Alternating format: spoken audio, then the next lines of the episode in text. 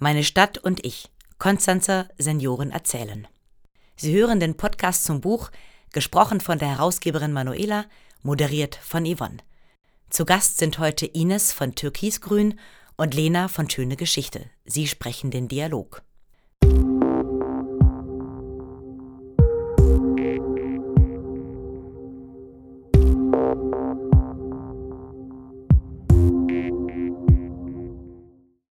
Heute geht es um die Lehrjahre des 13-jährigen Walter Schelle, die er in einer Konstanzer Seidenweberei in den Nachkriegsjahren verbracht hat.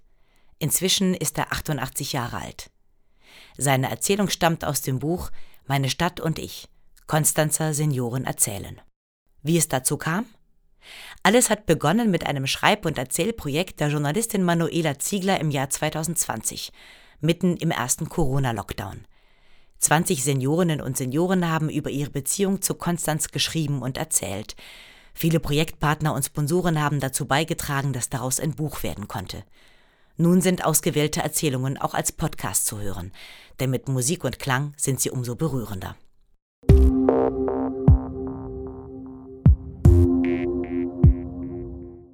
Im zweiten Podcast der Reihe liest Manuela Ziegler nun die Erzählung von Walter Schelle mit dem Titel harte Lehrjahre bei der Firma Herosee. Der gebürtige Konstanzer verbindet mit der Stadt vor allem eines: seine Arbeit als Seidenweber und später als Stoffdrucker, in Berufen, die heute so gut wie ausgestorben sind. Und Walter Schelle hat für heutige Verhältnisse unvorstellbar früh damit begonnen. Bereits mit 13 Jahren hat ihn seine Mutter aus der Schule genommen und in die Seidenweberei Schwarzenbach zur Ausbildung geschickt.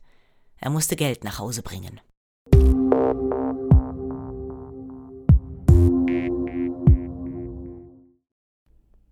Ich lebe von Geburt an in Konstanz und bin nie weggegangen. Mit Konstanz verbinde ich vor allem die Firma Schwarzenbach. Sie war der Beginn meines Berufs und auch Erwachsenenlebens, als ich noch sehr jung war. Und dort erfuhr ich erstmals, was Unterstützung bedeutet. Als ich eines Tages aus der Schule gekommen bin, hat meine Mutter gesagt Du gehst in die Fabrik und musst Geld verdienen. Ich bin zur Seidenweberei Schwarzenbach gegangen, das war ein Schweizer Betrieb in Wolmerting, und habe dort eine Ausbildung zum Weber begonnen.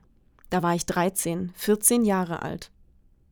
Einige Zeit später hat meine Mutter gesagt, Du musst in der Firma Schwarzenbach kündigen, du fängst bei Herosee an. Ich war fassungslos. Warum soll ich jetzt bei Herosee arbeiten gehen? fragte ich. Sie hat gesagt, Das ist doch ganz einfach. Du musst jeden Tag zehn Stunden schaffen und das bringt mehr Geld, als wenn du bei Schwarzenbach als Lehrbub arbeitest. Sie hat mich also rausgenommen und ich musste zu Herosee gehen. Dort habe ich sofort als Arbeiter angefangen, täglich zwölf Stunden, einschließlich Wochenende. Man kam also am Samstagabend heim und am Sonntagmorgen um sechs ging man schon wieder arbeiten, weil die Schicht wechselte, von Nacht auf Frühschicht. Ich blieb bis zu meiner Pensionierung bei Hirosee. Die Niederlassung in Wolmerting ist gekündigt worden. Übrig geblieben ist nur das Altwerk in der Reichenaustraße. In Konstanz habe ich keine Lieblingsorte.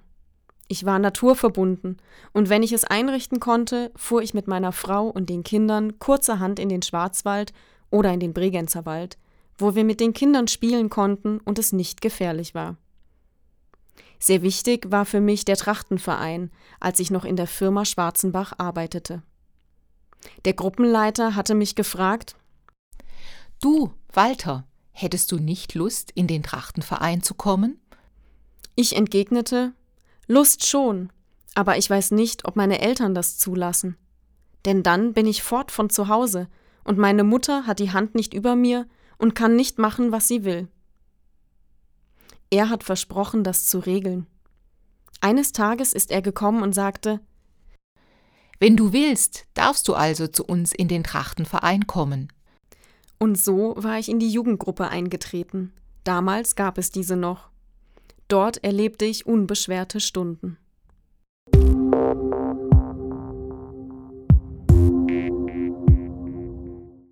Herzlichen Dank fürs Zuhören und bis zur nächsten Folge.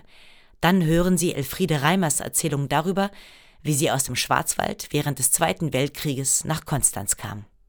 Sie finden den Podcast auf der Webseite textwerk-konstanz.de sowie auf Spotify und iTunes.